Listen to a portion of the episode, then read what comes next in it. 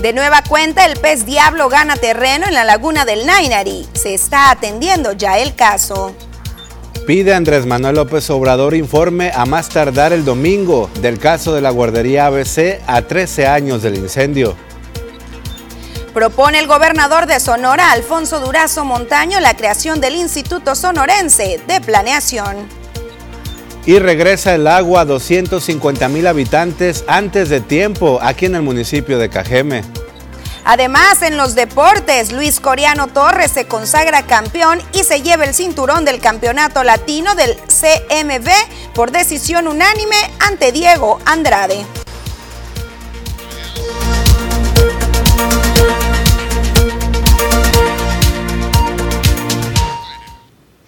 Buenas tardes, bienvenidos a la segunda edición de las noticias. Hoy viernes ya casi, casi pasamos a descansar. No lo puedes hacer, por supuesto, sin antes informarte, ya sabes, con la información más relevante de las últimas horas a nivel local, estatal, nacional y también internacional. Te saludo con gusto, Joel Gutiérrez. ¿Qué tal, Susana? Buenas tardes. Qué gusto saludar también a todo el amable auditorio de las noticias TVP. Es importante que se comuniquen con nosotros. Ya conoce la línea de WhatsApp 6442042120 quejas, dudas, sugerencias, comentarios, lo que usted desee, estamos para servirle, para resolverle esa problemática que lo aqueja en su colonia, barrio o comunidad.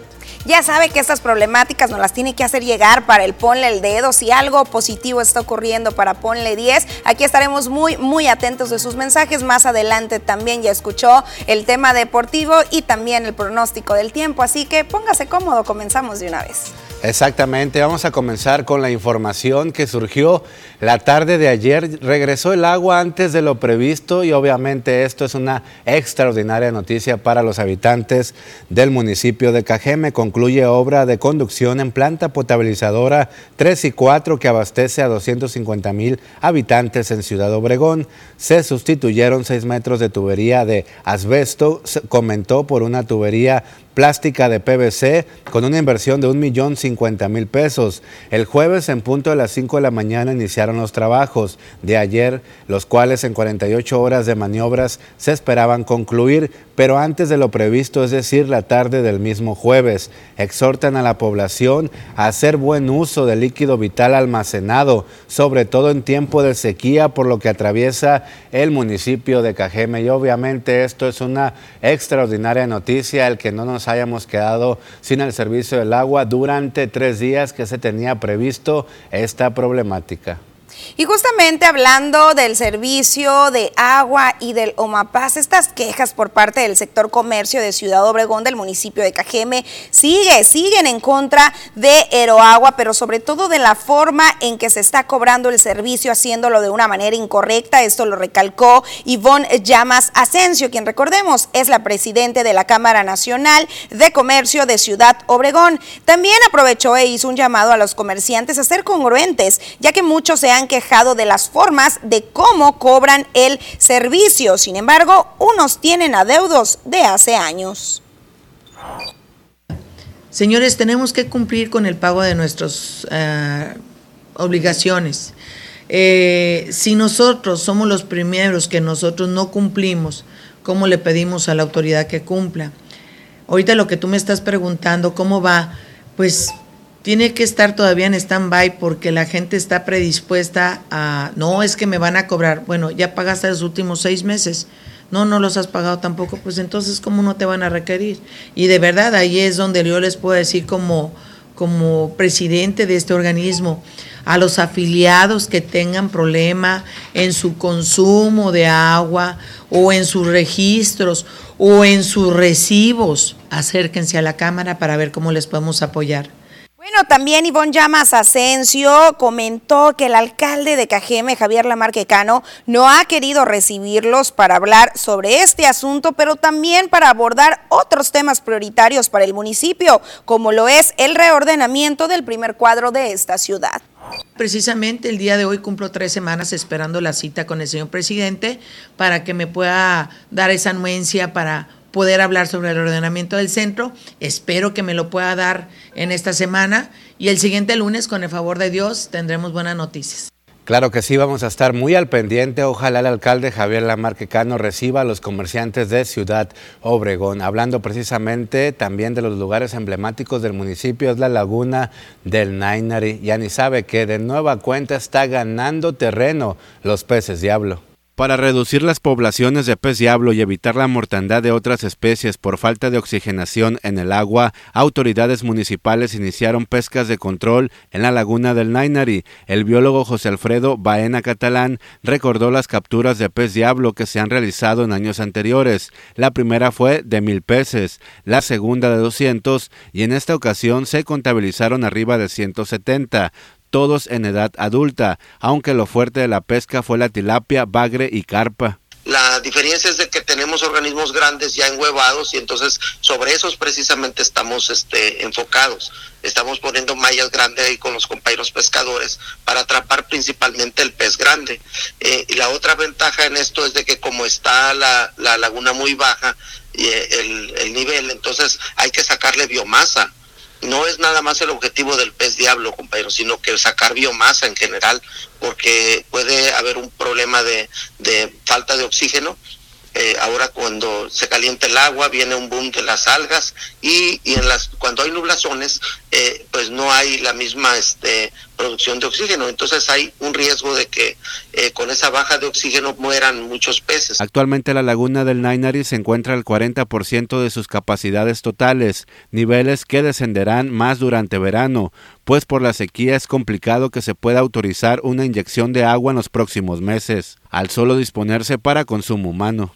Así es el panorama por acá en la laguna del Niner y recordemos que ya tenemos algunos añitos batallando con la presencia de este pez que han asegurado es dañino ya que va haciendo un desasolve en las paredes de la laguna y que también se comen por ahí a otras especies y que han dejado algunos efectos negativos ya en años pasados. Se había comentado todavía al inicio de esta administración que no habían tenido presencia, que ya se había acabado la problemática, sin embargo ahora sí que comenzaron las altas temperaturas y volvió a salir este pez. Sí, de nueva cuenta y lo que más les preocupa es que están los huevecillos muy grandes, pero ahora con la cuestión de que los bajos niveles de la laguna están pues a todo lo que da ahorita por el tema de la sequía, esto les va, a permitir a los biólogos hacer el trabajo mucho más rápido. Recordar también que pues el distrito de riego del río Yaqui no ha inyectado el líquido vital a la novia de Cajeme a este embalse por el tema que estamos abordando de la falta del agua, eh, del agua aquí en el municipio y que ahorita está garantizado para el consumo. Para la laguna no va a haber, a ver qué tanto dura, Susana, porque con esas altas temperaturas sí se va a acabar más rápido la laguna. Así es, y, y regresamos a lo mismo, también las especies, estos repoblamientos, estos trabajos que hacen de manera muy constante con la baja del agua, pues también están poniendo en riesgo toda esta fauna eh, que se eh, por hábitat se está presente siempre en este lago. Y tiene que, tiene que abordar el tema las autoridades y tienen que entrarle. Exactamente, tilapia, bagre y otro, otro tipo de pescados son los que comúnmente se logran ver ahí en la laguna del Nainari. Esperemos que lleguen las lluvias y se suba un poco el nivel de líquido vital, que por cierto, Susana, llovió muy fuerte, incluso hasta cayó granizo y hasta hubo tornado en el estado vecino de Chihuahua. Esperemos que ese clima se venga para acá. Así es, recordemos que de hecho entrando este mes de junio estaba la promesa del programa eh, que se iba a ejecutar de la inyección de nubes. Hasta ahorita no han caído las aguas por acá, pero esperemos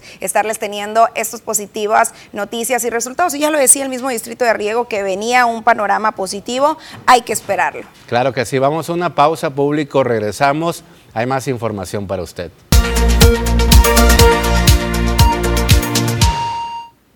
Seguimos en la segunda edición de las noticias y es momento de conocer todos los detalles del pronóstico del tiempo con Diana Zambrano.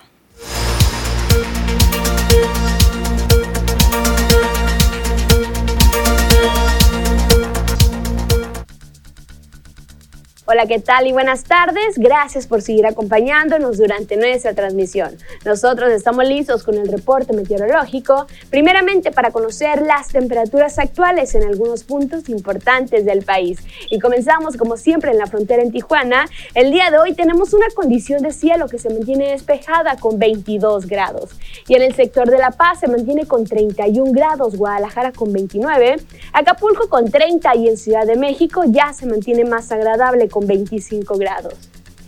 Pasamos a conocer las temperaturas actuales aquí en nuestro estado, en Sonora y qué tenemos para el resto de la semana, comenzando en el sector de Navojoa, actualmente se registran 36 grados y aquí los próximos días incrementan la máxima hasta llegar a los 38 grados. Ya en el sector de Ciudad Obregón actualmente se mantiene con 36 grados y aquí tenemos máximas que van a variar entre los 37 hasta llegar a los 39 grados centígrados para el día domingo en Ciudad Obregón. Para Guaymas el día de hoy se registran 31 grados y aquí, ojo, tenemos máximas que se mantienen en los 32 grados para este fin de semana. La condición de cielo se mantiene soleada para sábado, domingo y lunes para Guaymas.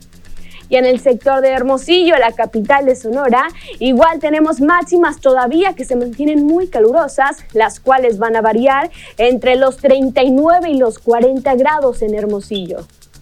Respecto a la fase lunar, mantenemos aún en luna nueva, la salida de la luna a las 8 horas con 42 minutos, la puesta de la luna a las 23 horas con 7 minutos, la salida del sol a las 5 de la mañana con 25 minutos y para finalizar la puesta del sol a las 19 horas con 19 minutos. Hasta aquí el reporte meteorológico.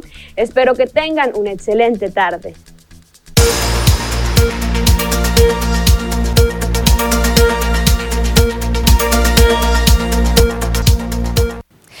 Gracias a quienes se mantienen en comunicación ya con nosotros. Aquí le vamos a dar lectura a sus mensajes y tenemos bastante, Joel. Claro que sí, al 6442042120. Muchísimas gracias a todo el público que todos los días no se pierden este espacio informativo. La señora María de Jesús Padilla de Herrera y Marcelino Herrera son una pareja de abuelitos que siempre nos ven desde la colonia Miravalle por la calle Paseo Miravalle y el Zaguaral. Muchísimas gracias de verdad por vernos desde la colonia Miravalle. Gracias a todo el público, sobre todo que tenemos un sector de la tercera edad que siempre está al pendiente. Muchísimas gracias. Claro que sí, extendemos el saludo y que tengan un excelente fin de semana. Por acá también nos envían un servicio social y es que se trata de localizar a la adolescente Dayana Arisbet Cuen Valenzuela de 15 años de edad. Fue vista por última vez en Ciudad Obregón el lunes 30 de mayo alrededor de las 8.15 de la mañana mientras tomaba un camión para ir a su escuela. Aquí observa su fotografía en pantalla. Si cuentan con alguna información sobre su paradero, favor de comunicarse de manera directa con su mamá de nombre Victoria al teléfono 6442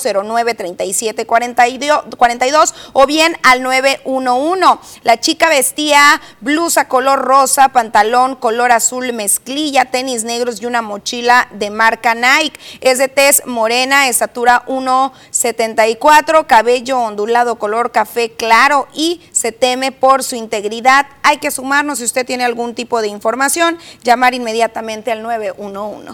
Y también nos dicen buenas tardes eh, para reportar a un drenaje colapsado en la calle Gaviota número 708 entre Golondrina y Codorniz, Colonia Aves del Castillo. Nos mandan el número de folio, se lo pasamos al ayuntamiento, es 66 5499. Ya tengo días reportando y no me hacen caso, por favor, ojalá que a través de ustedes, ahora sí el Omapaz de me acuda a resolver este drenaje colapsado allá en la colonia Aves del Castillo. También por acá se comunican y se reportan algunos vecinos de la colonia, bueno, del fraccionamiento Las Haciendas. Nos están comentando que hay lámparas fundidas, una en la calle Santa Amalia 2361 entre Bartolomé Delgado de León y Santa Natalia. Requieren el apoyo de la autoridad correspondiente. Y otras dos lámparas fundidas ahí mismo en Guerrero y Bartolomé Delgado de León, afuera de la escuela Sor Juana Inés de la Cruz, también ahí en fraccionamiento Las Haciendas, que es un sector, una zona público que se lo puedo constatar porque para allá vive un servidor, está muy oscuro. Ojalá y servicios públicos eche la vuelta porque tienen abandonado a esa colonia sobre todo la calle que está en muy mal estado, la Bartolomé, y la falta de alumbrado público, ni se diga las casas abandonadas. Así que ojalá y se pongan a trabajar en ese sentido, servicios públicos y todas las dependencias del municipio. Es momento de ir a una pausa, regresamos.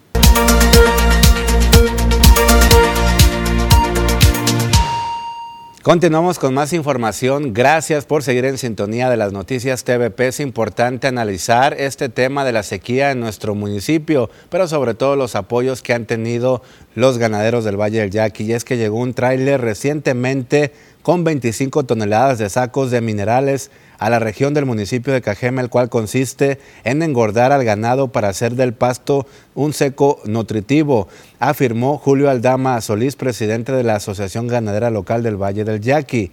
Con esto se resarce la sequía que ha venido golpeando fuerte durante los últimos meses al sur de Sonora.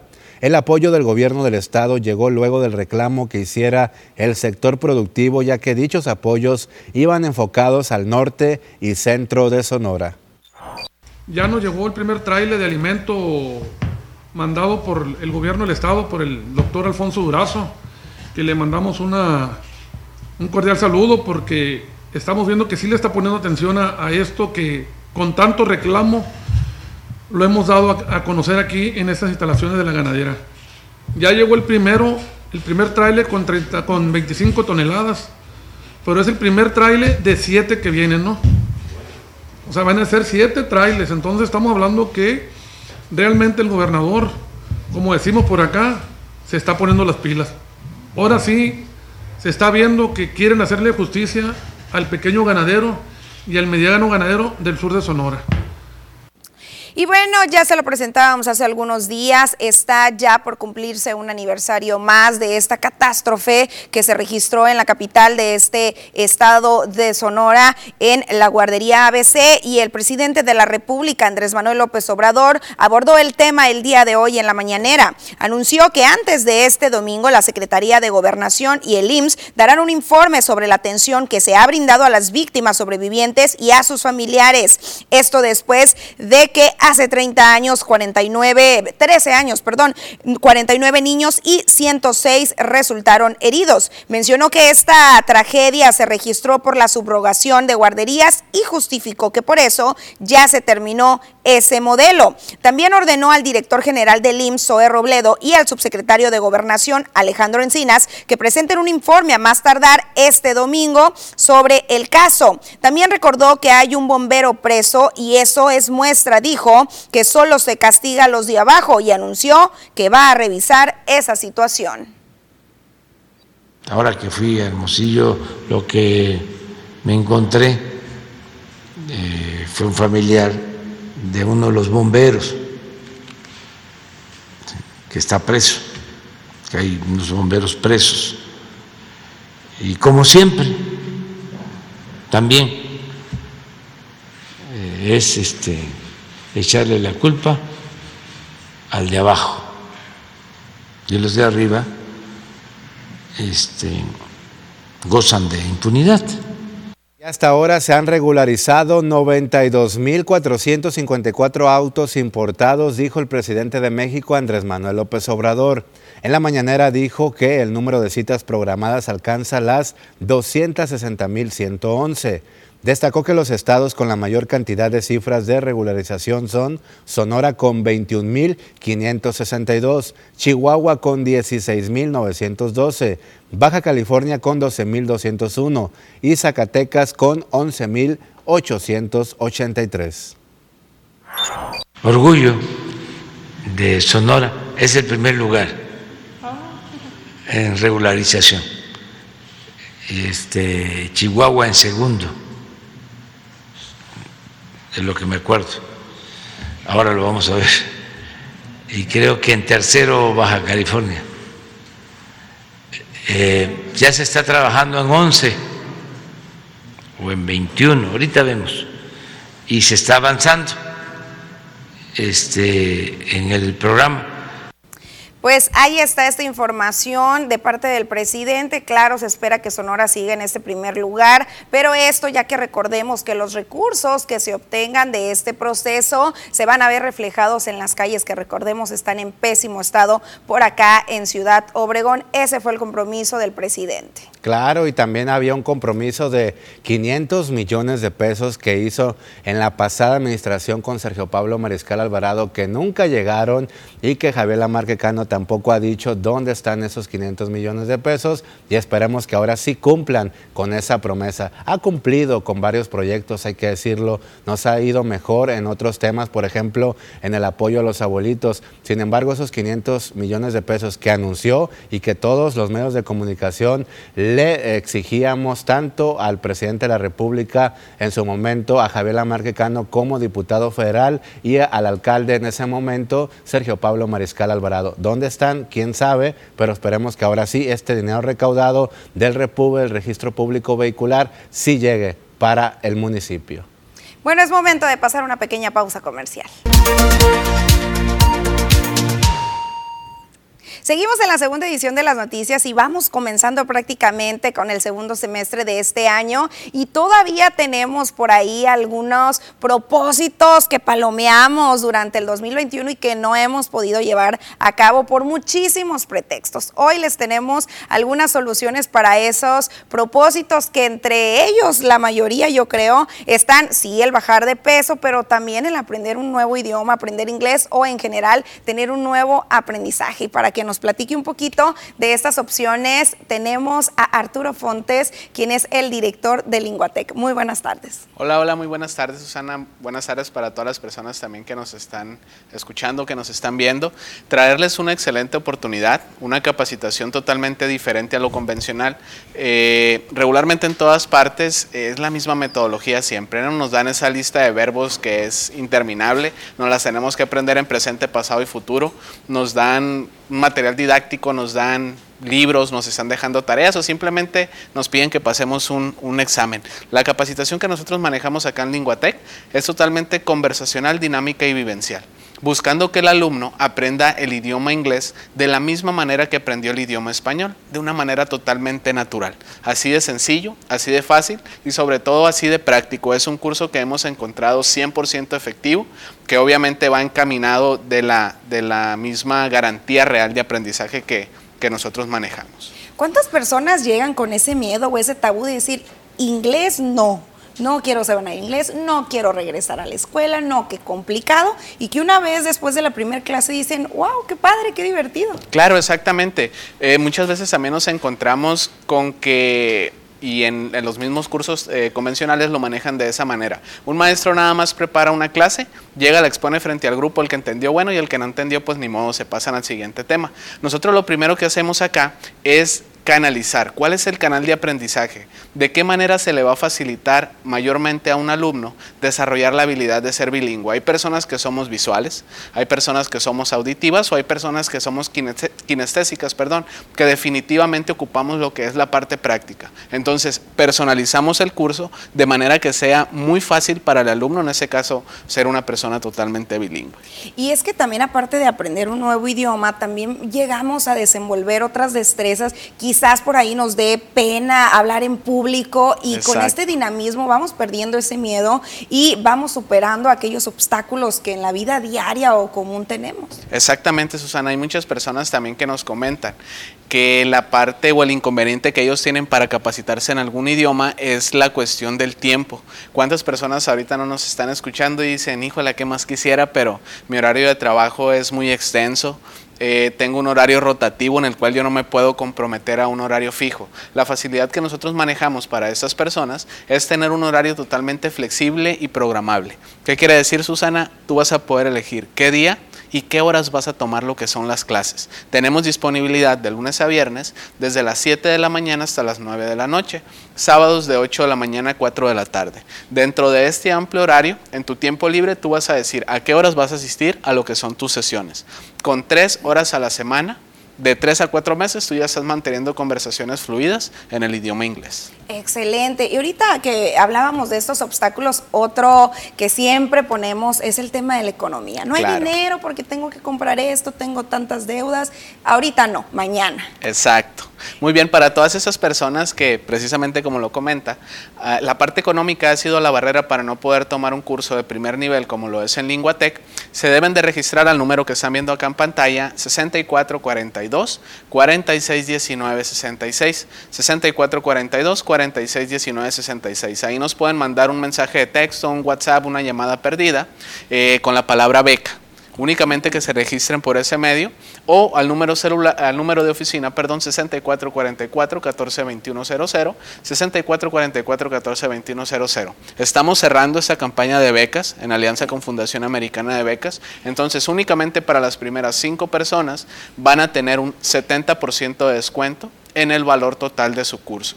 Van a tener el 70% de descuento en el valor total, no en una mensualidad, no en la inscripción, en el valor total como tal. Además, no van a pagar inscripción. Y como el, público que nos eh, escucha y nos ve aquí en TVP Pacífico es un público especial, aparte de darles este beneficio económico, el valor del curso lo van a poder tomar dos personas. De esa manera vamos a poder entrar yo y mi pareja, vamos a poder entrar yo y mi hijo. Va a ser un beneficio que, que realmente va a ser eh, o va a venir a tumbar esa barrera, como lo comentábamos hace un momento, esa barrera económica que no nos ha ayudado. ¿Cuántas oportunidades tenemos ahorita? Este, únicamente por saber lo que es un segundo o hasta un tercer idioma. Manejamos capacitación tanto en el idioma inglés como en el, en el idioma, perdón, francés, alemán, portugués, chino, mandarín, japonés y el español para extranjeros. Excelente. Entonces, esto quiere decir que estas becas no solamente son para adultos o jóvenes, quizás en edad escolar, sino también ya más adultos que ya no tengan nada que ver con edad escolar o con también pequeñitos. Sí, sí, sí, sin ningún problema. Manejamos un curso Kids este, que va de 9 a 12 años. Eh, lo separamos un poco a lo que es el curso normal, porque obviamente a un niño le tenemos que hacer un curso totalmente dinámico, un curso muy práctico, que no sienta que por las mañanas va a la escuelita tal vez y en la tarde otra vez tiene que ir a la escuelita de inglés o los sábados tiene que ir a la escuelita de inglés. Es un curso en el que nosotros nos vamos a adaptar a esas necesidades que tiene un niño. Eh, para poder ser dinámicos y obviamente poderles desarrollar la habilidad de ser bilingües. Excelente, pues muchísimas gracias. Aquí aparecen en pantalla los números para quien esté interesado en sumarse. Hay que dejar de poner pretextos, ya nos resolvieron tiempo, nos resolvieron el tema económico y pues eh, los beneficios van a ser incuantificables. Muchísimas gracias de nueva cuenta. Gracias, que pasen bonita tarde y bienvenidos a Linguatec. Excelente, es momento de pasar una pequeñísima pausa comercial, pero no se despegue, pues aún tenemos bastante información.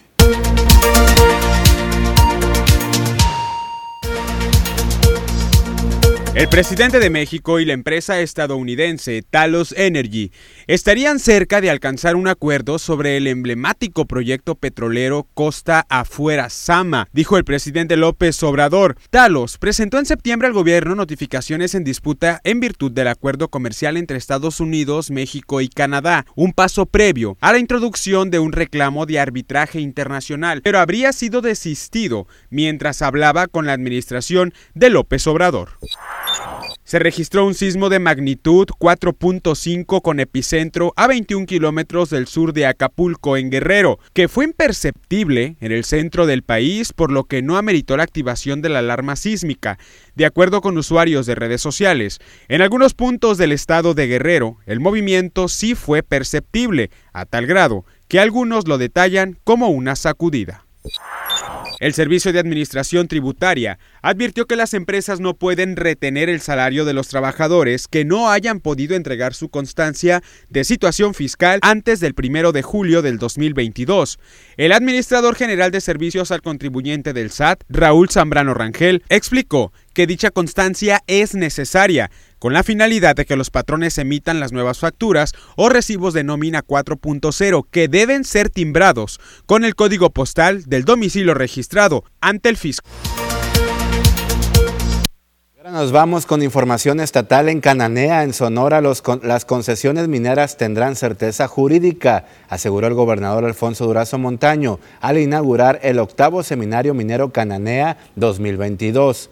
El gobernador Alfonso Durazo agregó que el municipio sede del seminario, además de ser un municipio minero, destacará también como punto turístico, por lo que trabajará en el rescate del centro de la ciudad y de todos los edificios históricos, además de darle todos los elementos urbanos para que despliegue a plenitud este gran potencial. Esto dijo se hará de la mano con el Plan de Justicia para Cananea, respaldado con gran compromiso por el presidente Andrés Manuel López Obrador. Comentó también que uno de los grandes retos de la minería en la entidad es lograr una explotación sustentable y darle valor agregado a la producción. Tenemos otro reto, el de la certeza jurídica a todas las concesiones mineras. Aquí asumo el compromiso ante ustedes de sumar mi esfuerzo invariablemente para hacer valer el respeto a cualquier derecho concesionado que tenga cada una, cada uno de aquellos sonorenses eh, o extranjeros, incluso que hayan sido beneficiados con una concesión para una explotación minera. Por estas razones les digo a ustedes que tenemos un futuro promisorio para nuestro Estado, pero también un futuro promisorio para la minería. Estoy seguro que las reflexiones que surgirán al amparo de este seminario habrán de fortalecer ese futuro extraordinario que todos prevemos, anhelamos y ayudaremos a materializar en beneficio de las y los cananeenses, sonorenses y mexicanos particularmente. Pasamos a Hermosillo a través de las brigadas de integridad, la Secretaría de la Contraloría General, en conjunto con la Fiscalía Anticorrupción, llevaron a cabo un operativo sorpresa de evaluación y verificación a las oficinas de la Junta de Conciliación y Arbitraje ubicadas en el centro de gobierno. Guillermo Noriega Esparza, quien es el Contralor General, comentó que por instrucción del gobernador será el sello de este gobierno la verificación constante de que las dependencias cumplan con su deber y se prevenga y combata la corrupción. Rogelio López, quien es fiscal anticorrupción, aseguró que sin duda es una actividad donde se le da la gran oportunidad de contribuir al combate a la corrupción, siendo cercanos a la sociedad, unidos sociedad y gobierno para erradicar el fraquelo que tanto daño hace. Durante el proceso de verificación conjunta, el equipo de brigadas de integridad realizó observaciones de infraestructura, altos tiempos de espera en los procesos, así como el trato del personal, debilidad en controles internos, irregularidades procesales, manejo de archivos y extravío de expedientes de la Perla del Mayo con 28 aspirantes inscritos, entre ellos hombres y mujeres, quedó cerrado ayer 2 de junio el proceso de inscripción para la elección de comisarios y comisarías en Navojoa. El presidente de la Comisión Especial, Manuel Adrián Espinosa del Pardo, precisó que de los aspirantes registrados son 22 hombres y seis mujeres. Expuso que en total fueron 28 personas interesadas, algunos de ellos jóvenes, resaltando que para el cargo de suplente 22 mujeres se encuentran debidamente registradas y seis más como candidatas titulares a cargo de comisarías. Detalló que los candidatos registrados podrán hacer campaña electoral en sus respectivas comisarías a partir de ya y hasta el 24 de junio, siendo la fecha de la elección y resultados el 26 y 29 del mismo mes respectivamente. Es momento de conocer la información internacional.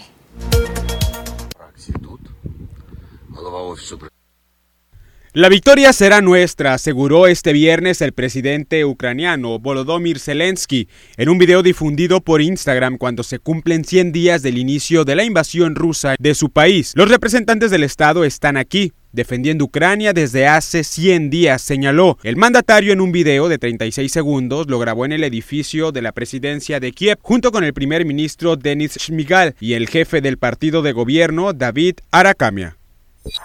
El primer ministro británico Boris Johnson fue recibido este viernes con abucheos al llegar a la Catedral de San Pablo de Londres para un servicio por el jubileo de platino de la reina Isabel II, lo que refleja la creciente presión a la que se enfrenta en el cargo, mientras Johnson y su esposa Carrie subían la escalinata de la catedral delante de los principales miembros del ejército y de la iglesia, miles de seguidores de la realeza comenzaron a abuchearlos. El personal de la Administración de Alimentos y Medicamentos de Estados Unidos dijo que está preocupado por un posible riesgo de inflamación del corazón por la vacuna Novavax In. Incluso, a pesar de datos de la firma que mostraron su eficacia para reducir el riesgo de COVID-19 de leve a gravedad.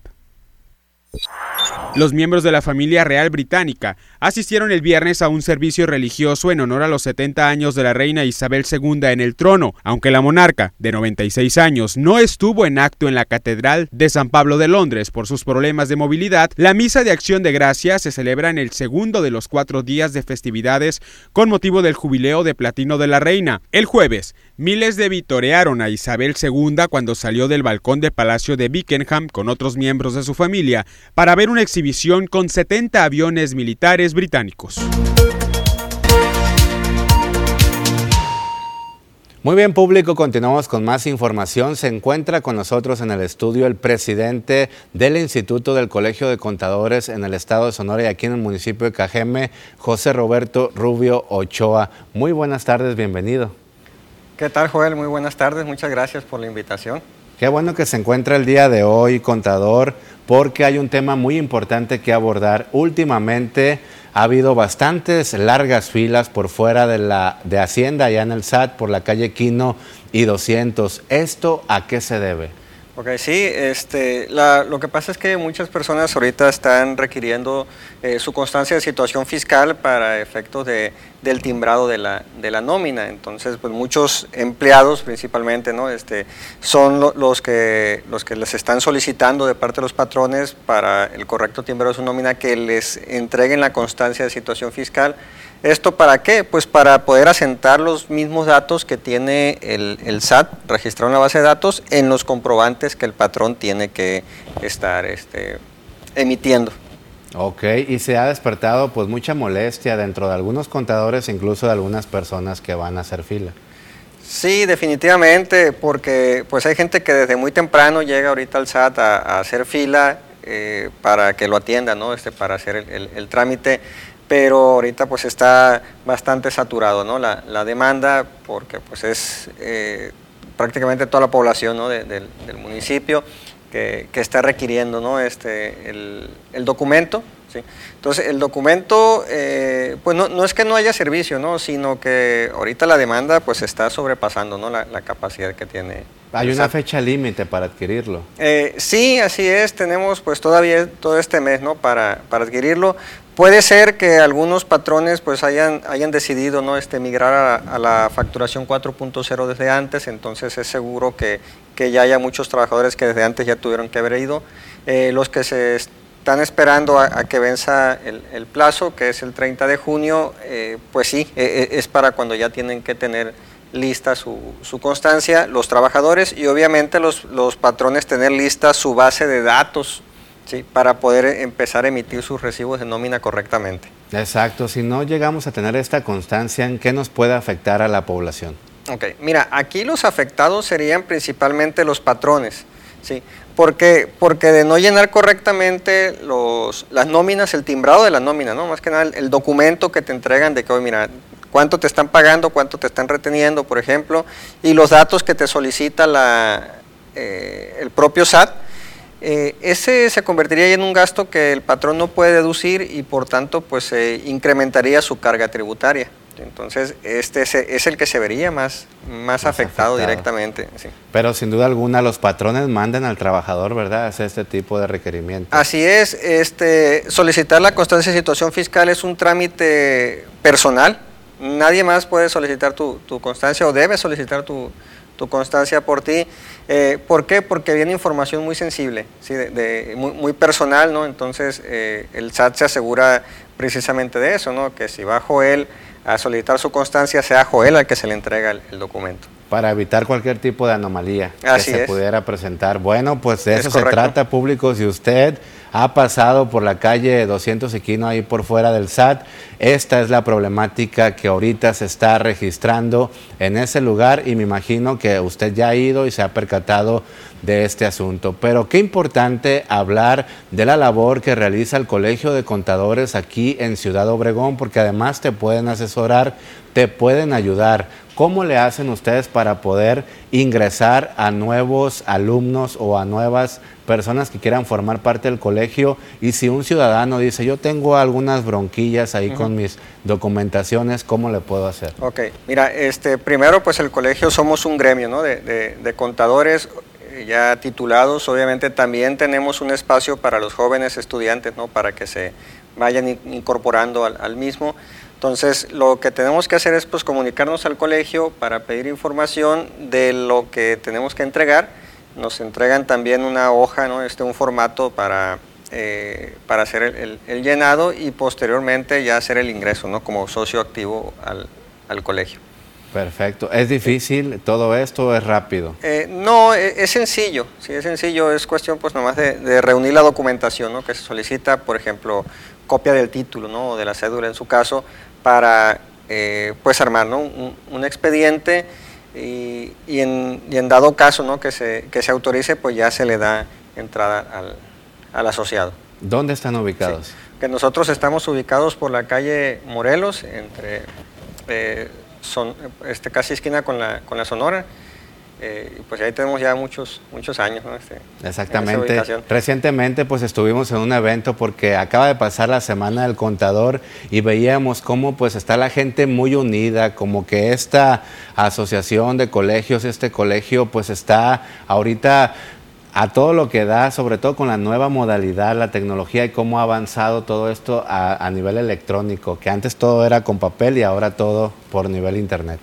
Sí, definitivamente este, hemos tenido que evolucionar y evolucionar muy rápido. Eh, ya eh, pasaron esas épocas ¿no? de tener que hacer los registros y demás en papel. Obviamente se sigue usando ¿no? por, por cuestiones de archivo, pero ya básicamente los registros se hacen eh, de manera digital, de manera este, por internet y en muchos casos ya incluso en tiempo real. Perfecto, muy bien. Eh, José Roberto, es importante hablar de más temas, pero el tiempo se nos acaba. Esperemos tenerte de nueva cuenta por acá en las noticias TVP. Muchísimas gracias por haber estado con nosotros y ampliarnos este panorama de lo que está sucediendo por fuera del SAT. Sí, muchas gracias a ustedes, Joel, por la, por la invitación y pues ya saben, estamos a la orden. Muchísimas gracias, muy amable. Y con esta información vamos a una pausa, regresamos.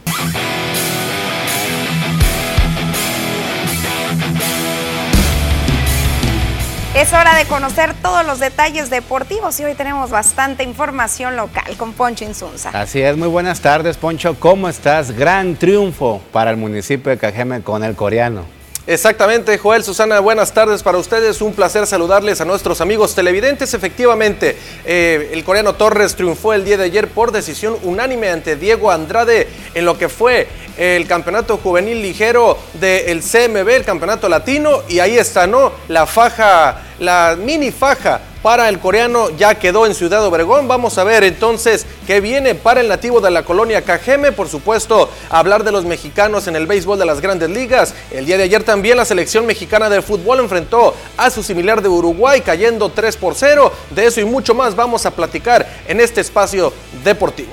Comenzamos. Gracias Susana, vamos entonces con el béisbol de las grandes ligas y los mexicanos que militan en la gran carpa. Y es que el equipo de los azulejos de Toronto sigue viento en popa, intentando alcanzar a los Yankees de Nueva York en el este de la Liga Americana, pero Alejandro Kirk, el receptor del equipo de los azulejos, quitó al titular y vea nada más, par de imparables el día de ayer ante Johnny Cueto, el abridor de Medias Blancas de Chicago, y ahí está, sencillo, doblete, y ¿saben qué? Ya está bateando arriba de 300, punto 301 y su porcentaje sigue a la alza. Ahí está también el mochiteco Andrés Muñoz dominando a Ramón Urias. También aquí dominando a otro bateador del equipo de los Orioles de Baltimore y después ponchando a este bateador del equipo de los Orioles y ahí retirando en orden la entrada ante el conjunto de los Orioles de Baltimore. Por otra parte, el equipo de los Toros de Tijuana el día de ayer. Cobró venganza después de que le rompieron esas 10 victorias en forma consecutiva el equipo de los Pericos de Puebla, pero de nueva cuenta vencieron a los Pericos cinco carreras por uno. Ahí está el resultado. El conjunto Bravo intenta, por supuesto, ser el mandamás de la zona norte en la Liga Mexicana de Béisbol. Vean qué clase de bombazo vimos el día de ayer en el estadio Chevron allá en la Casa de los Toros de Tijuana, Baja California. Y bueno, usted podrá disfrutar de todos los partidos, de los partidos más bien del equipo de los Toros de Tijuana en calidad de local a través de las pantallas de TVP. Continuamos con información, vamos ahora precisamente a lo que comentábamos con Joel y Susana Arana con el tema de el coreano Torres y es que el día de ayer se dio cita la velada boxística en el palenque de la Expo Obregón donde el coreano Torres fue entrevistado después de su victoria por Oscar Valdés, el ex, campeón mundial que noqueó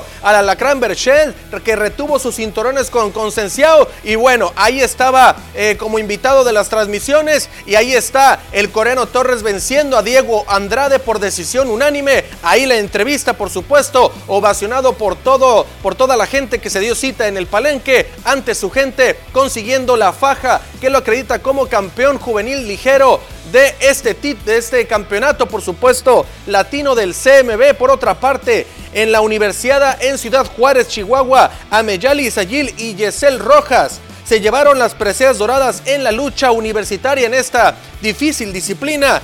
Rojas en la categoría de los 59 kilogramos vence a Lucero Sánchez de la Universidad Autónoma de Nuevo León en la gran final y con esto se subió a lo más alto del podium. Ahí está entonces la deportista de la licenciatura de la cultura física y del deporte en el Instituto Tecnológico de Sonora, haciendo un gran esfuerzo y trayéndose la presea dorada, lo mejor por supuesto para ella y para la otra también eh, que también consiguió la medalla dorada, también por otra parte la selección mexicana de fútbol realmente fue exhibida por la Garra Charrúa ayer en Glendale, Arizona, donde el conjunto de Uruguay realmente a medio gas le ganó 3 por 0 al equipo mexicano.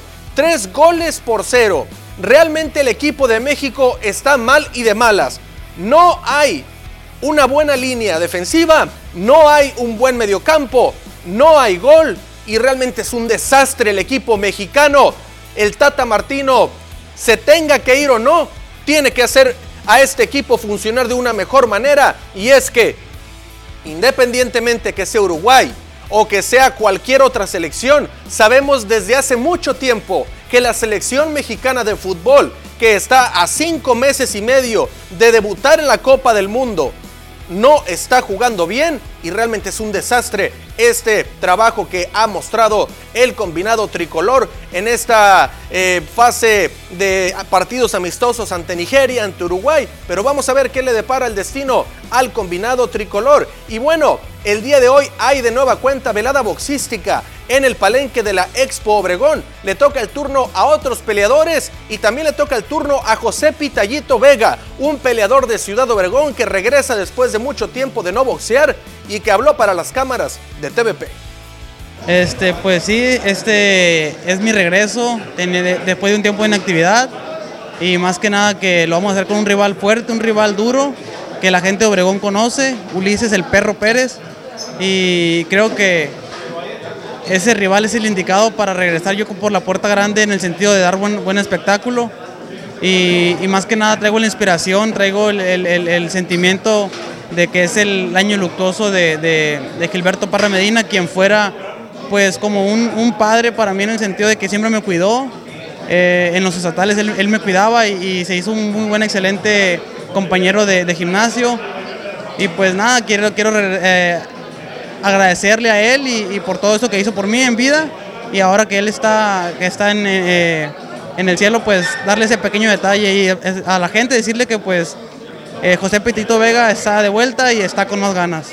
Sigue el peso, pues se dio debido a que a últimos, últimos eh, momentos no, no, había rival y, él era el único rival que, estaba, no podía dar menos en, la, categoría que peleó yo y pues nosotros tomamos la decisión de, subir a, ligero, pero es solamente por esta pelea.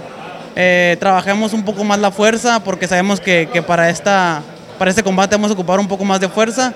Eh, nuestro estilo, mantenemos, mantenemos la esencia del estilo boxeador, del estilo de, elusivo, el que, el que se quita golpes, el que se mueve, el que hace fallar golpes, pero eh, en, trabajo con mi esquina, con el recio, eh, lo hicimos un poquito más agresivo y creo que eso es un, un aderezo también para, para la gente que les va a gustar mucho. Sí, así es, ¿no? Siempre agradecido con la gente porque eh, en cuanto yo les avisé que, que iba a, a tener acción este 3 de junio, no, no pararon en, en- en- en- llegaron mis, mis felicitaciones, mis que te vaya muy bien, o sea, siempre se mostró el aguante de la gente y pues también a mi equipo de trabajo, a, a- a Axel Valenzuela, al Recio, al Moriyama y ahora también este Edgar Amparano que, que junto con, con, con Wall Gym me han, me han transformado un poco más el físico y, y creo que es, una, es, una, es un cambio que, que mi cuerpo requería y pues agradecido con todos ellos. Ahí están las palabras de José Pitallito Vega y bueno, le dedicará la pelea, ya, los, ya lo escucharon ustedes, a Gilberto El Parrita Medina en paz descanse, que el día de hoy es su aniversa- aniversario luctuoso, cuarto aniversario después de que fue ultimado a balazos en Pueblo Yaqui, Sonora. Grandes amigos, por supuesto, José Pitallito Vega, Yolanda Vega, también boxeadora de, de hermana de Pitallito. Y bueno, le dedicará el combate, eso nos decía, y esto marcará la pauta, el regreso de Pitallito Vega a los cuadriláteros. Hasta aquí la información, compañeros. Regresamos con ustedes con más información aquí en las noticias. Como siempre, Poncho, información muy completa del ámbito deportivo. Muchísimas gracias. Que tengas un excelente fin de semana. Igualmente, Joel, Susana, y con esto, amigos, llegamos al final de la información deportiva al día de hoy. Quédese con más información aquí en las noticias.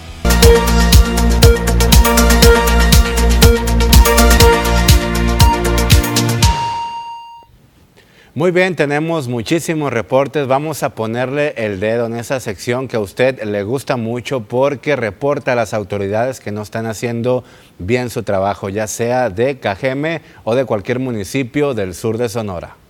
Y bueno, por acá tenemos ya algunos mensajes, por acá nos dicen buenas tardes. No obstante que ya les pasé el reporte a ustedes del bache que está frente al número 158 de la calle Tamaulipas entre Hidalgo y Allende en la colonia Centro, sigue sin ser atendido dicho reporte y cada que pasa un vehículo, pasa por el citado bache, se oye mucho ruido y el golpe tan fuerte al golpear la, la suspensión de los mismos. Espero que ustedes nos ayuden a seguir reportando e incluso a que reparen los otros baches de misma cuadra, Tamaulipas, entre Hidalgo y Allende, y nos envían una fotografía ahí con este, eh, pues, eh, limitante o percance del tráfico en la colonia Centro.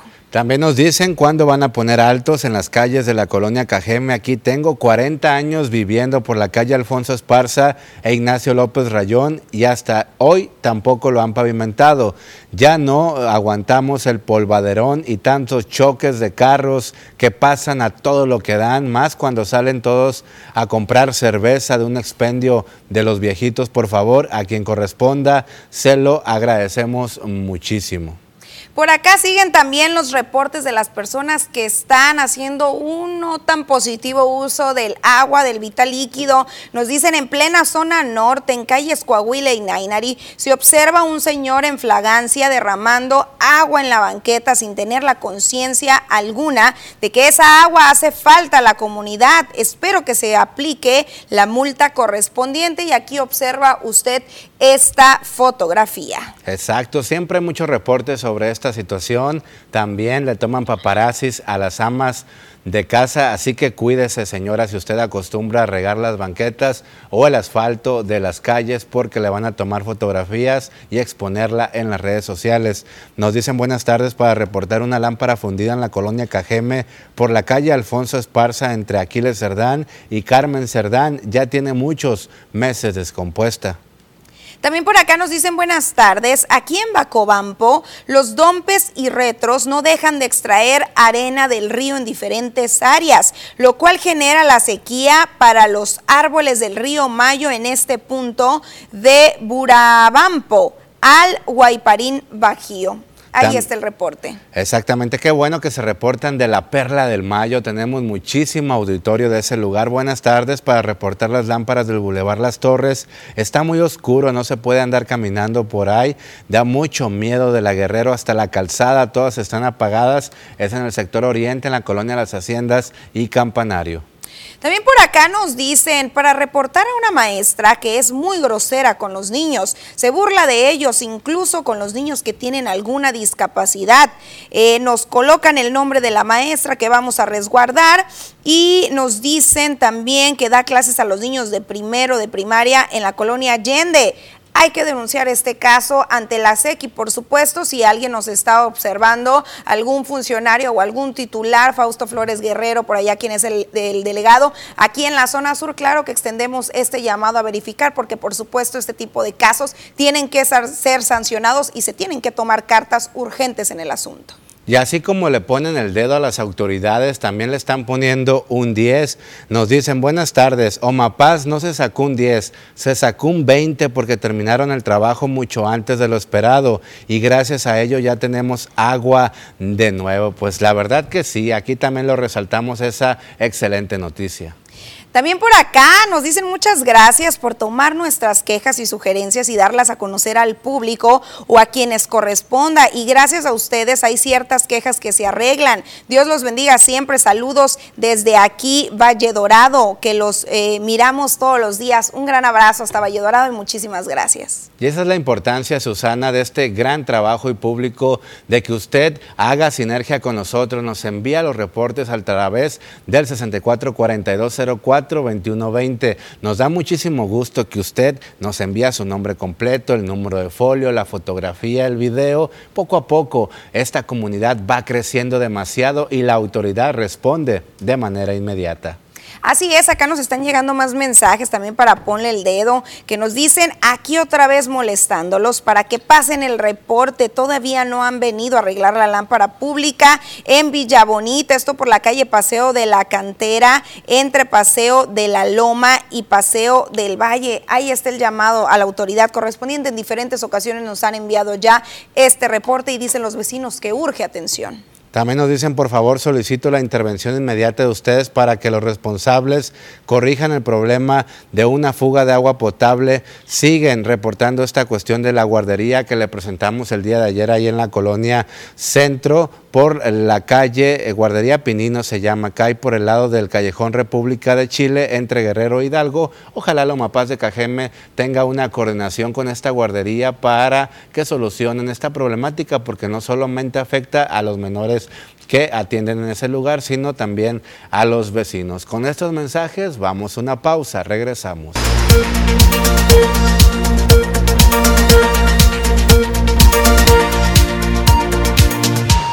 Continuamos con más información en temas policíacos. Lamentablemente, ayer en el Valle del Yaqui pierde la vida al ser arrollado. Una persona del sexo masculino quedó tendida sobre la cinta asfáltica luego de que el conductor de un sedán no se percatara debido a la oscuridad. Los hechos en la calle 9 entre 3 y 5. Esto a eso de las 20:30 horas del jueves. Al momento no se reveló cómo estuvieron los hechos, pero el conductor quedó detenido y entrevistado por elementos de tránsito municipal. La víctima no fue identificada. Vestía un pantalón de mezclilla negro, camisa a cuadros, complexión delgada, piel morena. El cuerpo fue trasladado a medicina legal para la búsqueda de su identidad. Y como Dolores Lilian, de 29 años de edad, fue identificado el joven asesinado el jueves por la tarde en la colonia Aves del Castillo. Esto se dio en la calle Tucani 400. Lamentablemente fue alcanzado por las balas y quedó afuera de un domicilio al cual quiso entrar. Trascendió que merodeaba por las colonias del sur, ya que estaba en situación de calle y dormía donde pudiera. Seguimos con más información de índole estatal y es que la ejecución de obra pública en el estado de Sonora requiere de un proceso de planeación a largo plazo, para lo cual se deben elaborar debidamente los proyectos ejecutivos que permitan acceder a los recursos para su realización. Esto lo aseguró el gobernador Alfonso Durazo Montaño al proponer la creación del Instituto Sonorense de Planeación. En el marco de la firma de convenio de vinculación con la CEMIC, el mandatario estatal explicó que se requiere una visión de planeación a 30 años para que independientemente de quien encabece la administración, se pueda dar continuidad a las obras que requiere la ciudadanía. Por eso voy a proponer la creación del Instituto Sonorense de Planeación. Un instituto, un organismo destinado a la planeación de largo plazo, 30 años, y que haga recomendaciones vinculantes al gobierno del Estado. Integrado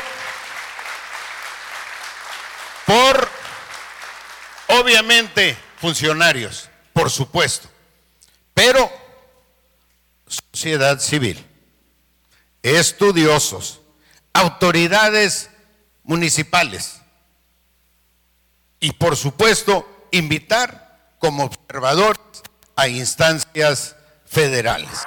El gobernador del estado también explicó que este acuerdo denominado 7 al millar consiste en la retención voluntaria en todas las ejecuciones de obra pública de 7 mil pesos por cada millón, recursos que serán destinados a la creación de un fondo para la conformación de un banco de proyectos, así como para capacitaciones en materia de construcción.